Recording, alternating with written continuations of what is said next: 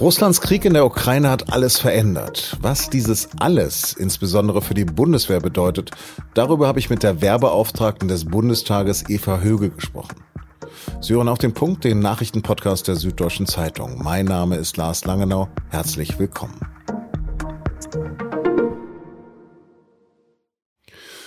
Vor Jahrzehnten als Student, da war ich mal nach einer Veranstaltung Currywurst essen mit Egon Bahr, dem Weggefährten von Willy Brandt und Mitbegründer der neuen deutschen Ost- und Entspannungspolitik ab 1969. Von Bahr ist mir vor allem ein Satz in Erinnerung geblieben, der mir gerade so unwahrscheinlich aktuell erscheint wie nur weniges. Sinngemäß lautet er wie folgt. Für Deutschland ist Amerika unverzichtbar, Russland aber ist unverrückbar. Mit Russland also muss man umgehen, irgendwie. Das geht nicht weg. Und wie wir gleich hören werden, bezieht sich auch die Werbeauftragte des Bundestages auf Bar und Brand. Auch Eva Höge gehört der SPD an. In ihrem Job soll sie aber überparteilich agieren. Sie wacht über den Zustand der Armee und ist zugleich Ansprechpartnerin für die Soldatinnen und Soldaten, quasi als ihre Anwältin. Am Dienstag hat sie in Berlin den Jahresbericht 2021 vorgestellt. Sie hat gesagt, dass die Bundeswehr trotz Defiziten einsatzbereit sei. Und dass die deutschen Soldaten und Soldatinnen ihre Verpflichtungen in der NATO übernehmen können. Aber mit Blick auf Putins Angriffskrieg in der Ukraine sagt sie, wir setzen alles dran, alle, die da Verantwortung tragen, dass dieser Krieg in der Ukraine, dass die NATO nicht involviert wird in diesen Krieg. Das ist ganz, ganz wichtig. Äh, wir können uns das, glaube ich, alle nicht vorstellen, was das heißen würde, wenn die NATO involviert wäre. Und das ist das Gebot der Stunde, dass die NATO vorbereitet ist und sich gut schützt und verteidigt und bereit ist und abschreckt auch, aber nicht äh, in diesen Krieg hineingezogen wird. Dabei hat der Krieg schon jetzt wirklich viel verändert. Auch alte Normen und Gewissheiten zählen nicht mehr. Die Regierung Scholz hat angekündigt, 100 Milliarden Euro zusätzlich in die Bundeswehr zu investieren. Es soll der Start eines gewaltigen Modernisierungsprogramms sein. Wohin die Milliarden dann fließen und was Pazifismus für sie bedeutet, darüber habe ich mit Eva Högel am Freitagmorgen gesprochen. Frau Högel, Sie haben am Anfang der Woche Ihren Jahresbericht vorgelegt. Dazu haben Sie auch gesagt, es vergeht kein Truppenbesuch und kein Gespräch, bei denen Sie nicht von Mängeln hören. Wie schlecht steht es also um die Bundeswehr? Es ist so, dass ähm, die Bundeswehr deutlich besser aufgestellt werden muss im Bereich Material, Personal und Infrastruktur. Es geht darum, die Einsatzbereitschaft vollständig wiederherzustellen. Die Bundeswehr ist grundsätzlich einsatzbereit, aber es gibt wirklich gravierende Mängel im Bereich des Materials. Das beginnt bei der unmittelbaren Ausstattung der Soldatinnen und Soldaten geht weiter über kleineres Gerät, Nachtsichtgeräte, Funkgeräte bis zu ganz großem Gerät, an dem auch ausgebildet, geübt werden muss und das mit in den Einsatz geht. Und wir haben äh, die große Herausforderung bei der Bundeswehr, gutes Personal zu bekommen. Personal zu binden, Personal zur Entwicklung. Und wenn ich vor Ort bin, schaue ich mir äh, an jedem Standort auch die Infrastruktur an. Und da habe ich schon viel verschimmelte Toiletten gesehen und Unterkünfte in miserablen Zustand oder Truppenküchen, die geschlossen wurden. Also es gibt eine Menge zu tun in der Bundeswehr. Ich zitiere Sie mal weiter. Die Einsatzbereitschaft von Großgeräten betrug teilweise nur knapp 50 Prozent. Ist die Bundeswehr also nur bedingt einsatzbereit? Es ist so, dass die Bundeswehr einsatzbereit ist. Das stellt sie auch unter Beweis, auch gerade jetzt vor dem Hintergrund des fürchterlichen Krieges in der Ukraine. Allerdings geht es jetzt darum, die vollständige Einsatzbereitschaft wiederherzustellen. Und deswegen muss zügig an den bekannten Problemen, die ja nicht nur meinen Jahresbericht 2021 füllen, sondern auch schon die Jahre zuvor, muss jetzt zügig gearbeitet werden. Und da geht es nicht nur um Geld. Das ist gut, dass es jetzt auch Geld gibt und einen stabil finanzierten Verteidigungshaushalt, sondern vor allen Dingen auch um die Strukturen und Prozesse, die auch deutlich verändert werden müssen. Es geht auch um Mindset. Das heißt, es muss auch klar sein, dass Bündnis- und Landesverteidigung keine theoretische Diskussion sind, sondern sehr konkret. Mit 100 Milliarden Euro mehr im Verteidigungsetat sind wir vor Großbritannien, Frankreich und auch vor Russland. Ist das gerechtfertigt? Es ist grundsätzlich äh, sehr richtig und äh, eine gute Ankündigung, 100 Milliarden Euro Sondervermögen für die Bundeswehr zur Verfügung zu stellen. Denn die Bundeswehr braucht dringend äh, neue Geräte, braucht dringend eine bessere äh, Ausstattung der Soldatinnen und Soldaten. Und diese 100 Milliarden sind ja kein theoretischer Betrag, den man jetzt mit Wunschlisten auffüllen kann, sondern es ist so, dass diese Summe zustande kommt durch eine Defizitanalyse. Das heißt, damit kann jetzt all das finanziert und beschafft werden, was in der Bundeswehr dringend benötigt wird. Versickert da nicht auch total viel Geld? Die Ausgaben für Verteidigung sind ja seit 2013 jedes Jahr gestiegen.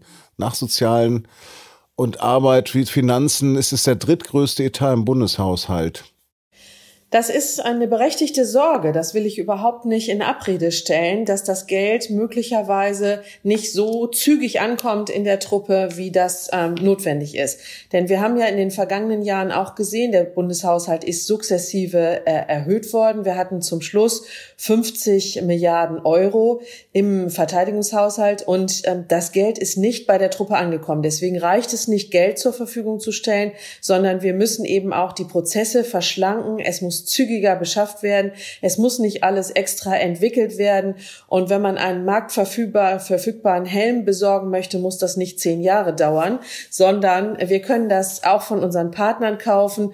Es braucht nicht immer die Goldrandlösung. Und deswegen gibt es zusätzlich zu dem vielen Geld, was es jetzt gibt, auch den unbedingten Auftrag, die Verfahren und Prozesse zu beschleunigen. Sie sind in Ihrem Job als Werbeauftragte überparteilich. Sie sind aber auch Sozialdemokratin. Würde diese Investition in die Bildung Deutschland nicht auf Jahre zum Gewinner bei den PISA-Tests machen und können wir damit nicht auf einen Schlag die Obdachlosigkeit in Deutschland beseitigen? Also es wäre ja schön, wenn wir sagen könnten, wir leben in einer friedlichen Welt und wir könnten auf Militär verzichten. Das wäre wunderbar. Aber leider ist es nicht so, sondern wir haben tatsächlich ähm, jetzt mit einem fürchterlichen Krieg zu tun. Und ähm, da müssen wir auch bestimmte Gewissheiten, bestimmte Selbstverständlichkeiten, bestimmte Dinge über Bord werfen. Ähm, die Bundesaußenministerin hat gesagt, wir sind äh, in einer anderen Welt aufgewacht. Der Bundeskanzler spricht von einer Zeitenwende. Und das ist eine bittere Erkenntnis, weil wir auch dachten, dass wir über 30 Jahre jedenfalls in Frieden mit Russland und auch mit vielen anderen Staaten leben. Und deswegen bedauere ich das ausdrücklich. Aber es ist eine Notwendigkeit, unseren Frieden, unsere Freiheit, unsere Sicherheit auch militärisch abzusichern und deutlich zu machen, dass wir wehrhaft sind. Bleiben wir nochmal bei der SPD. Was ist von der Friedenspolitik von Brandt und Egon Bahr geblieben? Von der Friedenspolitik von Brandt und äh, Egon Bahr ist viel geblieben in der SPD. Und das ist äh, ganz wichtig, dass die SPD sich darauf auch immer besinnt und das auch als Leitstuhl nimmt für ihre Entscheidungen. Allerdings ist es so, dass Putin äh, diesen Frieden und diese Gewissheiten jetzt zerstört hat durch seinen brutalen Angriff auf die Ukraine. Und äh, das erfordert natürlich, dass wir die Friedenspolitik der SPD, die ähm, Ansätze von Brandt und äh, Bar, dass wir die neu definieren und auf das Jahr 2022 übertragen. Und das wird die SPD sicherlich auch gut machen. Mhm. In Mali gab es 2021 einen Anschlag mit mehreren deutschen verletzten Soldaten, dann der Einsatz in Afghanistan. Wie sehen Sie denn den Rückhalt der Bundeswehr in der Gesellschaft und hat sich das durch die Ukraine gewandelt? Ich will mal mit der Pandemie beginnen. Schon seit der, des großartigen Engagements der Bundeswehr in der Bekämpfung der Corona-Pandemie das Ansehen in der Gesellschaft auch gestiegen ist. Viele Bürgerinnen und Bürger hatten Kontakt mit Soldatinnen und Soldaten, haben gesehen, wie großartig, wie professionell, wie zuverlässig die das machen in der Corona-Amtshilfe. Allerdings braucht die Bundeswehr diesen Rückhalt in der Gesellschaft auch für ihren Kernauftrag. Und ich habe das erstmalig gesehen mm, im Zusammenhang mit der Evakuierungsoperation in Kabul dass der Rückhalt der Bundeswehr in der Gesellschaft auch wächst und viele sehen, wofür wir die Bundeswehr haben und weshalb sie auch gut ausgestattet sein muss. Und das verändert sich jetzt nochmal wieder, so brutal und so grausam und so unschön das ist, durch den Ukraine-Krieg. Ähm, dass die Gesellschaft sieht, und das spürt man jetzt auch schon ganz deutlich, dass wir eine Bundeswehr brauchen, dass sie gut ausgestattet und ausgerüstet sein muss und dass wir auf unsere Soldatinnen und Soldaten sehr stolz sein können. Und ich habe mich äh, persönlich sehr gefreut, auch wenn man über das 100 Milliarden Euro Sondervermögen kräftig streiten kann, dass äh, direkt nachdem das angekündigt wurde vom Bundeskanzler Scholz, es eine Zustimmung von 74 Prozent bei einer Umfrage gab, dass ähm, dieses Geld für die Bundeswehr gut investiert ist. Das zeigt, wir müssen noch viel besser werden in der Gesellschaft im Zusammenhang mit unserer Bundeswehr. Aber die Bundeswehr braucht vor allen Dingen Interesse Und ehrlich gesagt finde ich auch streitige Diskussionen völlig richtig und gut in unserer Demokratie, dass wir auch durchaus mit unterschiedlichen Positionen darüber sprechen, wo sollen wir die Bundeswehr einsetzen, wofür brauchen wir sie, wie viele brauchen wir, wie viele Soldatinnen und Soldaten. Das darf in unserer Gesellschaft auch gerne diskutiert werden. Das Schlimmste ist, wenn es Desinteresse gibt. Und deswegen freue ich mich über mehr Rückhalt für die Bundeswehr in der Gesellschaft. Ich muss nochmal zum Schluss persönlich werden. Ich habe vor 35 Jahren den Wehrdienst einer Waffe verweigert und durfte stattdessen 20 Monate Zivildienst machen. Damals habe ich gegen öffentliche Gelöbnisse demonstriert, auch mit einem Schild, auf dem stand Soldaten sind Mörder. Was antworten Sie zumindest einst Friedensbewegten wie mir? Ich selbst bin auch friedensbewegt. Ich bin Jahrgang 1969 und habe auch in den 80er Jahren an vielen Ostermärschen teilgenommen und war in der evangelischen Kirche zum Thema Frieden sehr engagiert. Ich äh, gehe so weit zu sagen, ich selbst bin auch Pazifistin. Ich habe aber von Anfang an immer die Auffassung vertreten, dass wir unseren Frieden leider, so sehr wir das bedauern, nicht sichern können, wenn wir nicht auch militärische Mittel haben. Und das sehen wir leider jetzt in der Ukraine wieder. Die Ukraine kann ihren Frieden und ihre Selbstbestimmung überhaupt nicht durchsetzen, wenn sie nicht dem russischen Aggressor auch militärisch etwas entgegensetzt. Und deswegen ist das natürlich bedauerlich, aber ich persönlich finde, das schließt sich überhaupt nicht aus, friedensbewegt zu sein, Pazifistin oder Pazifist zu sein und trotzdem der Auffassung zu sein, dass wir eine starke Bundeswehr brauchen in Europa, in der NATO, um unsere Werte auch zu verteidigen. Frau Högel, ich danke Ihnen fürs Gespräch. Sehr gerne.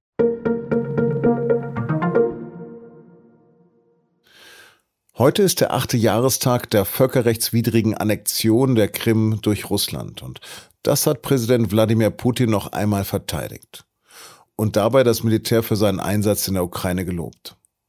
Russland sei beide Male gezwungen gewesen zu handeln. Putin begründet dies erneut mit der angeblichen Anwesenheit von Neonazis und Nationalisten auf der Krim, im Donbass und in Kiew. Der Krieg in der Ukraine läuft unterdessen mit aller Härte weiter. Zuvor hatte Kanzler Scholz in einem Telefonat mit Putin auf einen Waffenstillstand, eine verbesserte humanitäre Lage und Fortschritte bei der Suche nach einer diplomatischen Lösung gedrängt. Offensichtlich abermals erfolglos. Es gibt immer neue Höchststände bei den Infektionszahlen und trotzdem ist ein Ende der meisten bundesweiten Corona-Beschränkungen in Sicht. Unter Protest ließ der Bundesrat am Freitag das vom Bundestag beschlossene Gesetz passieren, das deutlich weniger Schutzregeln ermöglicht. Einige Länderchefs haben die Pläne und das Vorgehen der Ampelkoalition hart kritisiert. Bestehen bleibt die Maskenpflicht in Bussen und Bahnen und in Einrichtungen mit vulnerablen Personengruppen. Übergangsweise können die Länder die aktuellen Schutzregeln bis zum 2. April aufrechterhalten.